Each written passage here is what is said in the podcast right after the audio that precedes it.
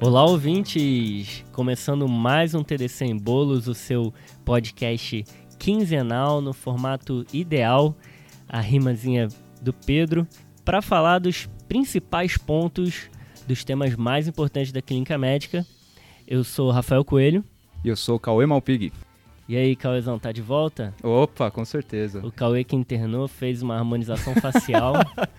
Sabia Tá bonito, que ia vir hein? isso aqui. Tá bonito. É só uma cephaloplastia, viu, pessoal? É. Mas tô, tô bem já. Pós-operatório Que tranquilo. bom que você tá bem. O nariz tá bonito, hein? Oh, obrigado. O que, que a gente vai falar hoje, Cauê? então, Rafa, hoje a gente vai conversar um pouquinho de intoxicação por varfarina, né? E qual vão ser os pontos hoje, Cauê, que a gente vai aprender aqui junto sobre intoxicação por varfarina? Então vamos lá, Rafa. Hoje a gente vai conversar mais do manejo e o manejo vai ser aí é, agrupado em três situações.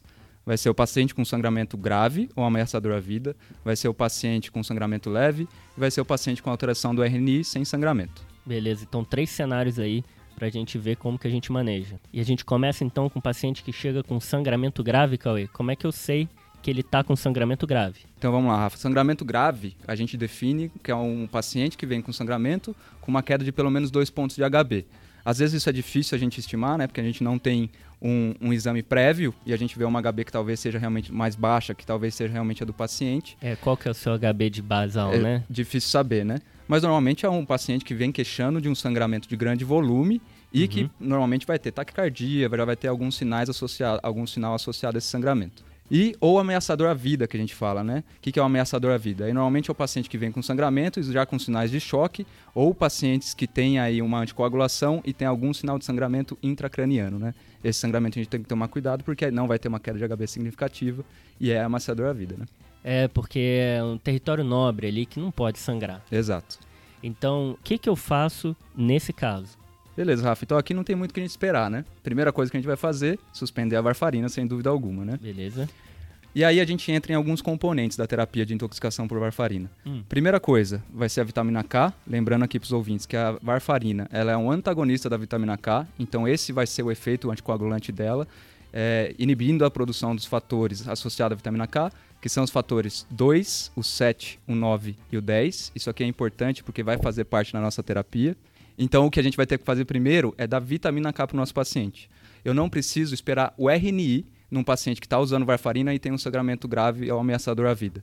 Então, vou correr para fazer a vitamina K. E qual é a dose, Cauê? Então, Rafa, a dose é 10 miligramas. É, a gente vai fazer a dose endovenosa. Tem que correr aí por volta de uns 30 a 60 minutos. Porque o único risco, na verdade, da vitamina K endovenosa é a anaflaxia. Apesar de baixo, é o maior o risco quanto mais rápido eu infundo. Hum. Então, 30 a 60 minutos. Ah, esse é um cuidado aí que é uma clinicagem, né, Cauê? Uhum. Essa eu não sabia, não. E em quanto tempo a vitamina K começa a agir, Cauê? Ela já resolve a situação ali no momento? E é isso aí, Rafa. Então esse é um ponto importante que a gente tem que falar para os ouvintes, é que a vitamina K ela começa a agir mais ou menos em 24, 48 horas. A gente faz para tentar reverter o mecanismo da varfarina, mas o início não é imediato. A gente precisa usar alguma coisa que tenha um início imediato, que vai realmente tentar reverter o sangramento do paciente, né? E o que que é essa fórmula mágica aí que vai salvar a vida do paciente? Então vamos lá. E o que, que a gente vai fazer aqui? A gente basicamente vai pegar algum produto de sangue que vai colocar esses fatores de novo para dentro do paciente. Aqueles que a varfarina estava impedindo de Isso, funcionar. aqueles que a gente conversou no começo, a gente, que a gente falou no começo. O preferencial, mas que é pouco disponível e é mais caro, é o complexo protrombínico de quatro fatores, que vai dar esses quatro fatores que a gente conversou e normalmente vai reverter mais rapidamente o RNI. Por que, que a gente prefere ele ao plasma fresco congelado, que também tem esses fatores e que também vai fazer reversão? Só porque os dois eles conseguem reverter o RNI de uma maneira satisfatória, apesar do complexo protrombínico ser mais rápido, e o complexo protrombínico de quatro fatores não tem tanto efeito colateral quanto o plasma fresco congelado. Lembrar que o plasma fresco congelado entra muito volume. Normalmente, para os pacientes com sangramento, a gente faz entre 15 a 30 ml por quilo. Se a gente precisar ficar repetindo, o paciente pode fazer uma sobrecarga volêmica. Ah, saquei então. E como é que a gente faz o controle de que realmente funcionou ou não? Beleza, Rafa. Então, primeira coisa, sangramento, né? Ver se o paciente está realmente exteriorizando menos sangramento, se está Uhum. tendo. É, se melhorou a queda de HB dele, ou se ele melhorou, melhorou o estado hemodinâmico.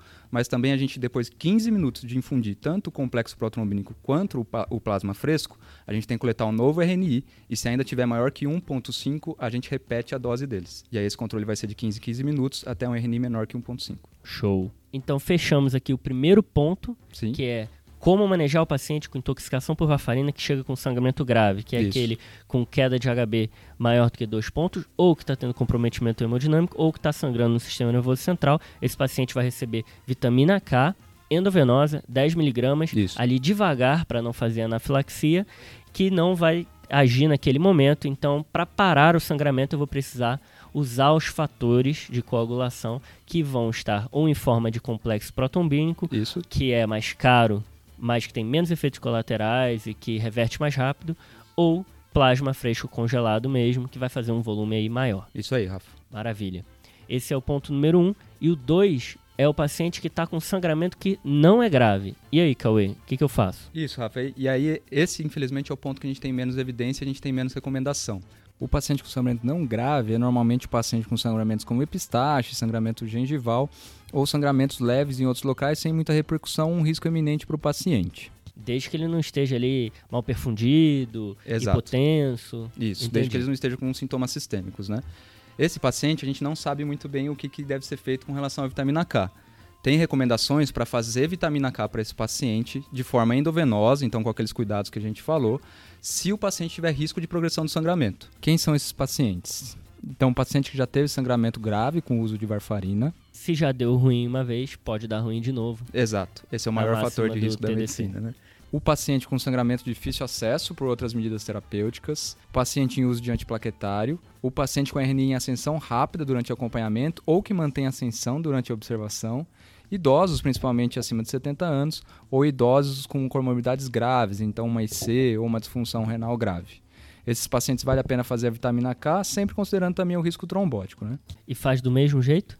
E faz do mesmo jeito. Então é 10 miligramas endovenoso, correr aí pelo menos mais de 30 minutos para evitar a anafilaxia. Só isso?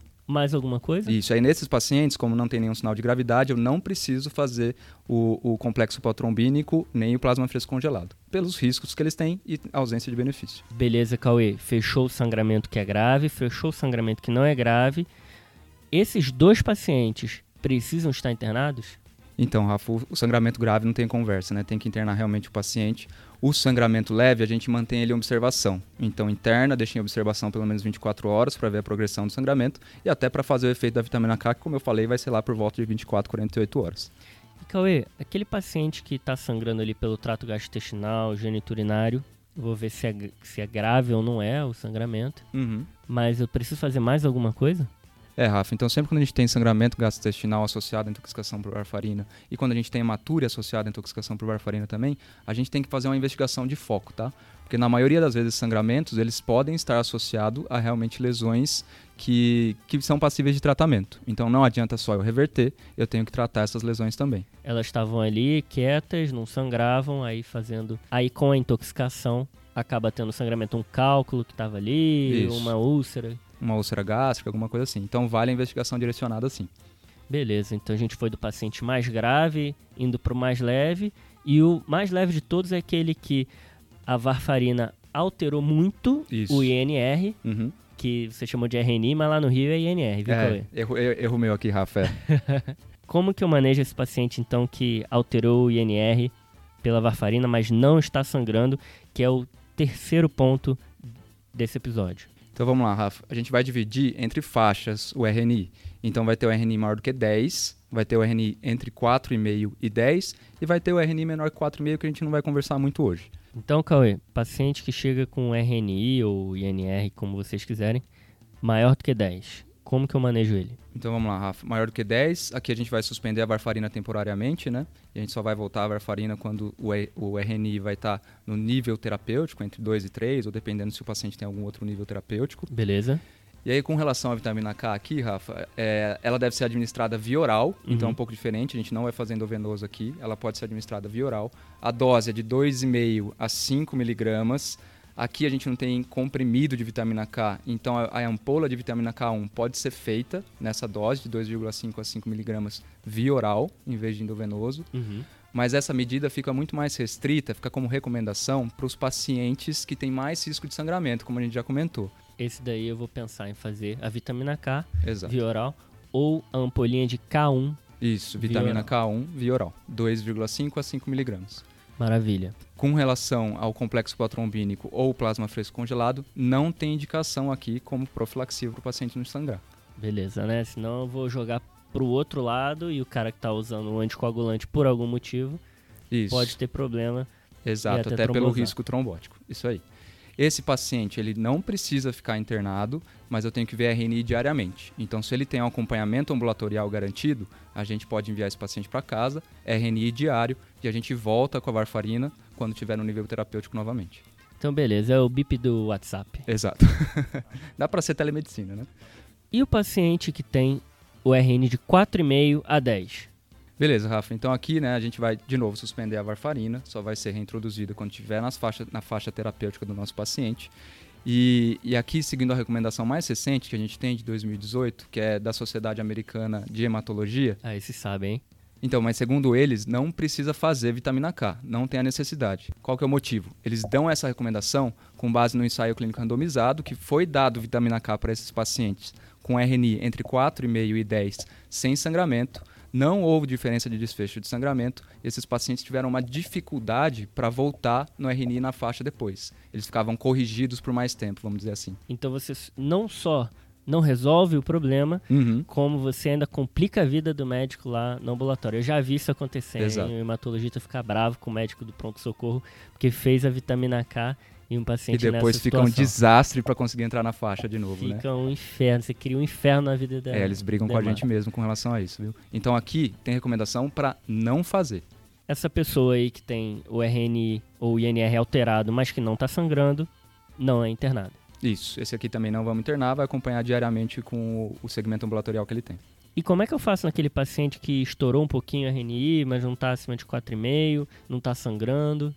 É, Rafa, aqui simplesmente vai ser, é, vai ser suspensa uma dose, possivelmente uma, duas doses. Esse paciente vai ter o RNI aferido diariamente também. E quando retornar a varfarina, vai retornar com uma dose um pouco menor, né? Assim como esses outros pacientes também. Aqui, eu até recomendar para os ouvintes, entra no nosso site, Tá excelente o nosso site, hein? pega no mecanismo de busca ali e escreve, escreve como prescrever varfarina. Vai ter um post no nosso Instagram, vai ser o primeiro que vai aparecer e lá vai ter todo o manejo conforme as doses com relação ao RNI que o paciente tinha no início. Eu tenho usado bastante o site, viu? Ajuda bastante, Ah, né, Rafa? Procurar ficou muito mais fácil agora. E aí, um claro conflito de interesse que o Cauê foi o cara que fez o site. exato, né? Tem, Mas que, tá tem bom. que falar com orgulho, né? Só uma última dúvida, Cauê. A vitamina K eu posso fazer endovenosa ou via oral? Só se tem essas duas opções, né, Cauê? Por quê? então, Rafa, já se fez vitamina K subcutânea também, porém a vitamina K subcutânea não tem benefício em termos de redução significativa do RNI, Não funciona. então não funciona e tem o risco de fazer um hematoma, né, que pode ser desconfortável para o paciente. E aí tem a via intramuscular também, que não deve ser feita, mas aqui é justamente para um hematoma intramuscular, que é um sangramento um pouco mais grave, né? E aí pode fazer um hematoma dissecante, ficar uma situação feia ali. Isso, exato. Fechamos? Fechou, Rafa. Acho que esses são os pontos de aprendizado. Vamos dar uma revisada rápida aqui então? Então, ponto 1, um, paciente com sangramento grave, que é aquele cara que está sangrando num território nobre, tipo sistema nervoso central, ou então está tendo um sangramento que está levando a um comprometimento hemodinâmico, ou queda de 2 do HB, e aí pode ser de qualquer lugar. Isso. Esse paciente vai receber uma reversão imediata, que vai ser complexo protombínico ou o plasma fresco congelado, para parar o sangramento ali na hora, e a vitamina K endovenosa, 10mg, ali em pelo menos 30 minutos. Beleza. 2. Paciente com sangramento que não está enquadrado nesses que eu comentei, um sangramento mais leve, com baixo nível de evidência. Esse paciente vai receber vitamina K endovenosa também. 3. O paciente que alterou o INR ou RNI. Acima de 10, eu posso fazer a vitamina K via oral se tiver alto risco de sangramento. E acima de 4,5 do RNI até 10, eu não preciso, segundo as últimas recomendações, Uhum. fazer a reversão. Inclusive, eu vou atrapalhar a vida desse paciente e do hematologista dele. Exato, Rafa. é Isso aí. Maravilha. Fechamos, Cauê? Fechamos, Rafa. Acho que é isso aí. Valeu, galera. Sigam a gente no Instagram, Twitter, YouTube e checa lá o nosso site que tá bem bacana. Isso aí. Já procura esse post lá e fica um pouquinho para conhecer. Falou, valeu, Cauê. Valeu, valeu, Um pessoal. abraço. Esse podcast tem como objetivo educação médica. Não utilize como recomendação. Para isso, procure o seu médico.